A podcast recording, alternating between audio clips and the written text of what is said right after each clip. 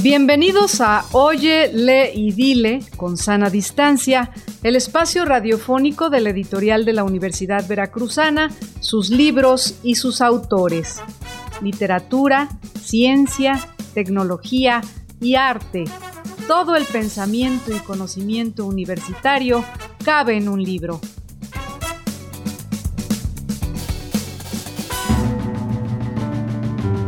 Nuestros invitados de hoy son los doctores Jorge Martínez Contreras y Ernesto Rodríguez Luna. Jorge Martínez Contreras es profesor investigador titular C en el Departamento de Filosofía de la Universidad Autónoma Metropolitana Iztapalapa desde julio de 1974 y fundador de la misma casa de estudios. Es profesor honorario del Centro de Estudios Filosóficos, Políticos y Sociales Vicente Lombardo Toledano es miembro de la Junta de Gobierno de la Universidad Veracruzana.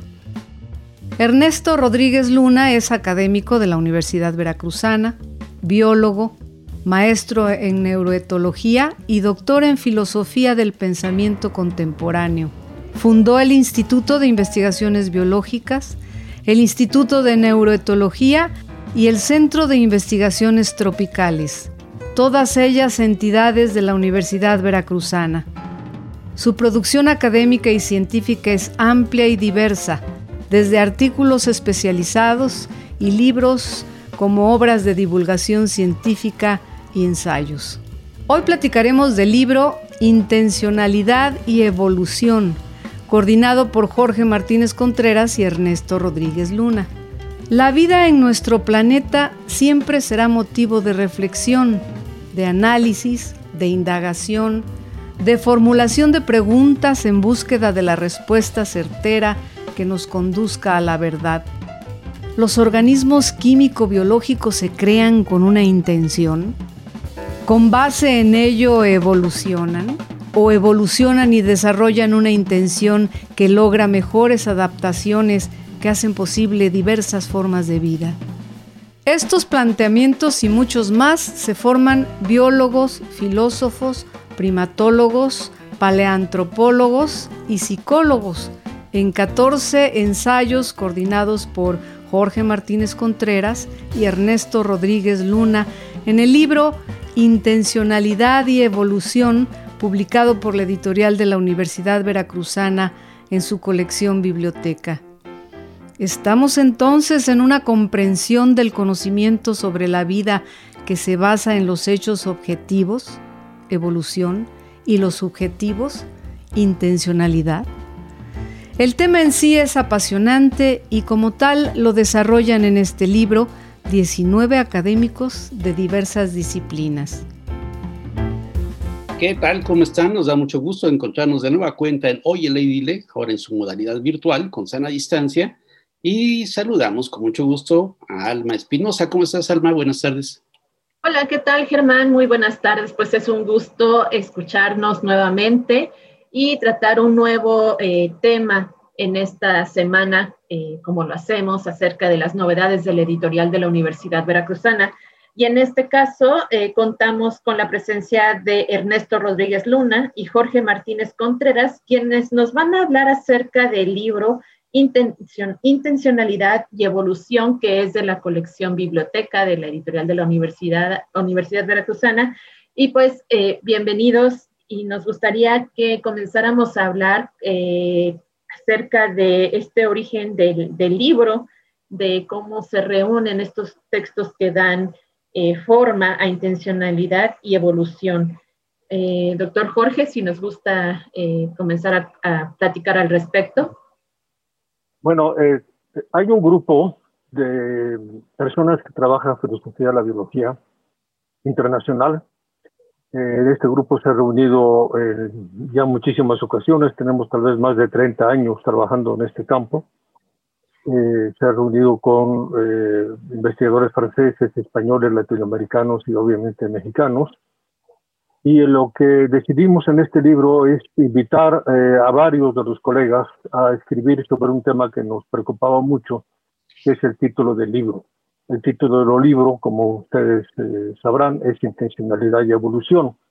Y es un título interesante porque la evolución no tiene intencionalidad. la evolución no tiene teleología, la evolución en estos términos es ciega. Sin embargo, en la evolución han surgido eh, varios seres que tienen intencionalidad, que son los seres que han hecho cultura, no solamente son los humanos, hay otro grupo, por ejemplo, los chimpancés, eh, de seres que tienen cultura, es decir, que transmiten la información de generación en generación eh, por información y no genéticamente. Entonces, este, este título, que puede ser paradójico, eh, llamó la atención, invitamos a todos estos especialistas y empezamos a discutirlo y luego decidimos publicarlo. Este ha sido, como les digo, una labor de más de 30 años y esperamos eh, poder seguir adelante. Es un trabajo realmente apasionante, que son solamente dos palabras, y sin embargo estas dos palabras nos da para un libro con una profundidad de conocimientos de la evolución y de conocimientos filosóficos también, porque también podemos, los podemos juntar con esta intencionalidad y evolución. Y de alguna manera, Ernesto, pues tú has trabajado mucho este, este tema con la primatología, y obviamente con la filosofía de la ciencia que se conjunta precisamente en este libro, ¿no? Sí, efectivamente hay una concurrencia de intereses eh, individuales y colectivos que nos encontramos en distintos momentos para reflexionar sobre algunos de estos temas que se encuentran en la frontera de disciplinas científicas con humanísticas y se convierte en un verdadero reto la comunicación interdisciplinaria las visiones y los discursos disciplinarios orientados a un mismo sujeto generan esta concurrencia de ideas que no fácilmente se pueden comprender si uno es hablante de una lengua ajena al campo disciplinario donde ocurre la discusión. E, en mi formación inicial yo soy biólogo y después cursé estudios de filosofía. Entonces, para mí no resulta tan difícil el, poder acceder a, estos discursos elaborados por disciplinas humanísticas como biólogo, pero no a todos les sucede eh, lo mismo y resulta un verdadero desafío. En el caso de la Universidad Veracruzana, hemos sido sede de varias de estas reuniones. Eh, ustedes recordarán que el Centro de Investigaciones Biológicas, ahora Instituto, eh, se inicia con el desarrollo de una línea de investigación en primatología y posteriormente otros académicos de distintas disciplinas eh, inciden en el desarrollo de, esta investigación primatológica y uno de ellos es justamente eh, Jorge Martínez Contreras. Quien establece un vínculo con la Universidad Veracruzana a través de cátedras patrimoniales y entonces, en el Instituto de Neuroetología, empezamos a cultivar esta reflexión eh, científico-filosófica, tomando como fondo la primatología. Entonces vamos con ese tema. Tal vez muchos entendemos la evolución a través de Darwin, que es, digamos, el clásico, pues, donde aparecen las ideas de la evolución. Pero aparte de la intencionalidad, ¿cuál es el problema de la intencionalidad? ¿Qué tiene que ver la evolución y cuál es la intención? Que hemos platicado en ese momento el doctor Jorge Martínez Contreras. ¿Nos puede ampliar más sobre ese tema de la intencionalidad, doctor? Sí, la, intencionalidad, la idea de intencionalidad quiere decir que eh, los seres que tienen intencionalidad pueden imaginar eh, lo que van a hacer con anterioridad, no están totalmente determinados a, cómo deben actuar. Este tema surge con mucha fuerza en el siglo XIX y eh, ha sido motivo de una corriente muy fuerte. Eh, Husserl ha sido el representante tal vez eh, más importante. Eh, y digamos que no todos estarían de acuerdo con la existencia de la intencionalidad en filosofía. Los conductistas partirían de la idea de que no existe la intencionalidad, que uno cree que hay intencionalidad, pero que no la hay. Eh, lo interesante es que los conductistas también están invitados a discutir con nosotros, a, a trabajar eh, con nosotros. Y lo que decía esto es que si todos descendemos de un ancestro común de unos 6 millones de años, lo más eh, cercano en comportamiento a como pudieron ser nuestros ancestros, pues son los primates no humanos. De ello el gran interés que tenemos en estudiarlo. No son nuestros ancestros, son nuestros primos. Descendemos de un mismo ancestro común. Y nada prueba que el comportamiento de estos primates fuera idéntico al de nuestros ancestros. Sin embargo, es una suposición que tenemos. De tal suerte que, como dice Ernesto, eh, eh, bueno, Ernesto es un destacado biólogo, pero también es doctor en filosofía de la ciencia. Así que se ha vuelto eh, la unión en estas dos cosas. En mi caso, yo soy filósofo, pero interesado en el comportamiento animal desde hace muchísimos años. Y a través de esta unión con la Universidad Veracruzana, que se ha vuelto un, centro de, de, reuniones, efectivamente la universidad que más reuniones ha hecho en este entorno, y ahora que tiene esta publicación que ojalá eh, abra el camino a alguna colección al respecto, pues estamos muy contentos de que la intencionalidad pueda ser analizada científicamente. Perfecto, muy bien. Además, eh, pues tenemos que entender muy bien el estudio del comportamiento animal y el comportamiento humano, ¿no? Y nos cuesta también mucho trabajo entender todo esto, y esto también lleva con un trabajo, pues, multidisciplinario, ¿no? Sí, efectivamente. El campo de la primatología es un campo en el que concurren tanto biólogos, algunos que se dedican a la genética y a la taxonomía, mientras que otros se dedican a la ecología de poblaciones, otros a la ecología conductual, en fin. Eh, pero también hay antropólogos y también hay filósofos, como es el caso de Jorge, que también se ha biologizado, porque en la relación de tantos años con, biólogos visitándonos eh, en nuestros sitios de estudio en el campo, en los laboratorios, él se ha venido aproximando al estilo de trabajo de los, de los biólogos en el, campo. Eh, eh, hay investigadores biomédicos que utilizan como objeto de estudio a los primates no, humanos. Hay psicólogos que utilizan a los primates no humanos para desarrollar prototipos experimentales. En fin, eh, la, primatología es, es un cruce de, disciplinas y a veces es eh, retador eh, comunicarse con especialistas de distintos campos dentro de la, de la primatología pero al mismo tiempo que es retador, es muy estimulante. Es muy estimulante eh, conocer visiones y discursos de, desde otras disciplinas y, en cierto modo, enriquece nuestra comprensión de la naturaleza humana. Eh, los estudios con primates no humanos muchas veces se toman como un espejo en el cual nosotros eh, vemos nuestra naturaleza acerca de eh, la participación que, que, tuvo usted, doctor eh, Ernesto, en este libro. Eh, me gustaría que nos platicara acerca de qué se trata. Y bueno, fue también un texto, entiendo, elaborado con otros académicos, ¿no? Sí, en realidad es una iniciativa del doctor Porfirio Carrillo Castilla, que es un investigador del Instituto de Neuroetología, que ha estado muy interesado en entender la forma en que los seres humanos nos reconocemos en los animales, en los otros animales. Y él ha venido realizando una serie de investigaciones en ese sentido. Entonces, él tomó como marco de referencia para esta indagación la obra publicada en una revista emblemática de la filosofía de la ciencia, de la filosofía de las ciencias de la vida, que es Ludus Vitalis. Entonces, Porfirio nos invitó a que revisáramos las contribuciones hechas durante varias décadas por distintos investigadores y publicadas en Ludus Vitalis, para tratar de entender cómo nos miramos en ese espejo que he mencionado, eh, nosotros seres humanos reflejados en el comportamiento de los, de los animales. Esa fue la reflexión que, que inició Porfirio y tengo entendido que él continúa trabajando en eso.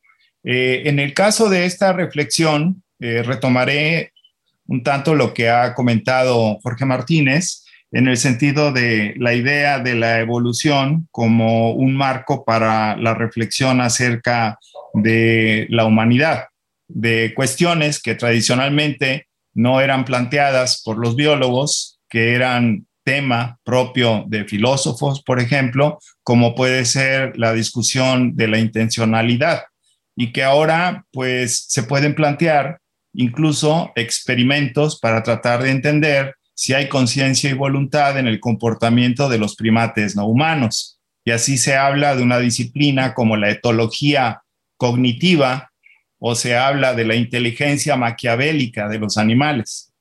Sí, no, realmente es un libro, el de intencionalidad de evolución, que yo los invito a todos los que nos escuchan que lo lean, porque además eh, que siempre nos pondrá las preguntas del origen de la vida, también nos dará las preguntas del sentido de, de la vida. Y eso sobre esto va, ¿no? Yo pienso que eso sobre eso va. Por tanto, por las cuestiones biológicas como por las cuestiones filosóficas y toda la antropología y arqueología que se mezcla dentro de todo esto.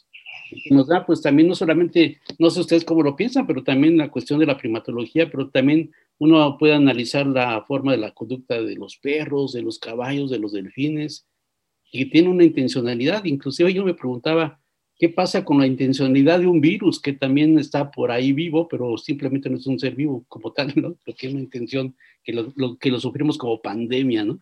En todo esto, doctor Jorge Martínez, eh, ¿cómo va hacia el futuro los estudios multidisciplinarios en ese, en ese sentido, con este tipo de temas y ese tipo de estudios e investigaciones? Bueno, como lo mencionaba Ernesto, la etología, que es el estudio del comportamiento animal y humano, porque somos animales, ha tomado un enorme impulso. En el libro también mencionamos eh, los inicios de los estudios en el siglo XVIII, del comportamiento animal en torno a investigadores que estaban dentro de la ilustración y preguntándose sobre el comportamiento de humanos y de animales. Sin embargo, como sabemos, la etología eh, surge con fuerza a principios del siglo XX y ha tenido un enorme impacto, Lorenz, Steinberger eh, y demás. Ahora bien, muchas veces alguien eh, en la biología se puede preguntar, bueno, ¿para qué pierdes tiempo en especulaciones filosóficas cuando te deberías dedicar a investigar empíricamente algún asunto? Y al revés, en el caso de los filósofos dije, ¿para qué tanta biología cuando lo que nos interesa es filosofía? Precisamente lo que tratamos de mostrar en el libro es que hay una unión de, de ambas cosas. Ahora, el, el ejemplo del virus de la pandemia es muy importante eh, bueno, yo diría que no hay ninguna intencionalidad en el virus. Sin embargo, el virus comparte con todos los otros seres vivos una característica. Lo más fundamental es dejar copias de sí mismo, es dejar descendencia. El virus, como sabemos, no se alimenta, no es un ser vivo como los otros. Sin embargo, comparte con los otros el hecho de dejar descendencia. Entonces, en la cultura, ¿qué es lo que queremos hacer? Queremos también dejar descendencia. De la misma manera que lo puede alguien hacer biológicamente, en la cultura se deja descendencia cultural, se enseña. Un ejemplo muy breve para no tomar más tiempo. Por ejemplo, hay, salió premiado este video sobre el profesor pulpo, que en realidad es una pulpa. Y lo interesante es que este animal tan inteligente eh, que aprende tantas cosas, no puede transmitir su información a su descendencia. Sus últimos días son cuidando a las larvas que van a nacer eh, de su descendencia. En cambio, hay otros animales, como primates y varios de los que están estudiando, que usted ha mencionado, en que sí se enseña, por ejemplo, un chimpancé enseña a romper nueces, nueces a su descendencia, lo tiene que hacer en cierta edad, como nosotros aprendemos el lenguaje, y esto va a ser eh, transmitido. En los humanos, como sabemos, es muchísimo más complejo, mucho más rica eh, la cultura, pero mantenemos este mismo principio que lo compartimos con el virus. Se trata de dejar mayor descendencia. Entonces esperamos, como usted mencionaba del libro, que nos gustaría mucho que este libro abriera el campo a, a estudios eh, fuertes sobre todo en la Universidad Veracruzana. Muy bien. Y además de abrir los estudios, también abrir nuestras mentes a partir de este libro y, entender más de nuestra vida misma. Alma, ¿dónde podemos conseguir este libro? Este libro eh, lo podemos consultar y descargar de manera gratuita en eh, acceso abierto en libros.v.mx. Ahí se puede eh, descargar por el momento, posteriormente lo tendremos en, físico, pero eh, si ustedes gustan, lo pueden ver y descargar en libros.v.mx. Pues muchas gracias, doctores Ernesto Rodríguez Luna y Jorge Martínez Contreras, por estar con nosotros. Felicidades por este libro de intencionalidad y evolución. Y vuelvo a insistir, vale la pena leerlo, porque nos dará nos, nos provocará hacer más preguntas sobre la vida. ¿no? Pues muy bien, muchas gracias. También gracias a Antonio García que está con nosotros en la grabación y producción de este programa, Antonio García de Radio B, muchas gracias. Y estaremos en otra ocasión, en otro Oye Lady Le con sana distancia. El catálogo de libros de la editorial de la Universidad Veracruzana lo pueden consultar en la página electrónica libros.ub.mx.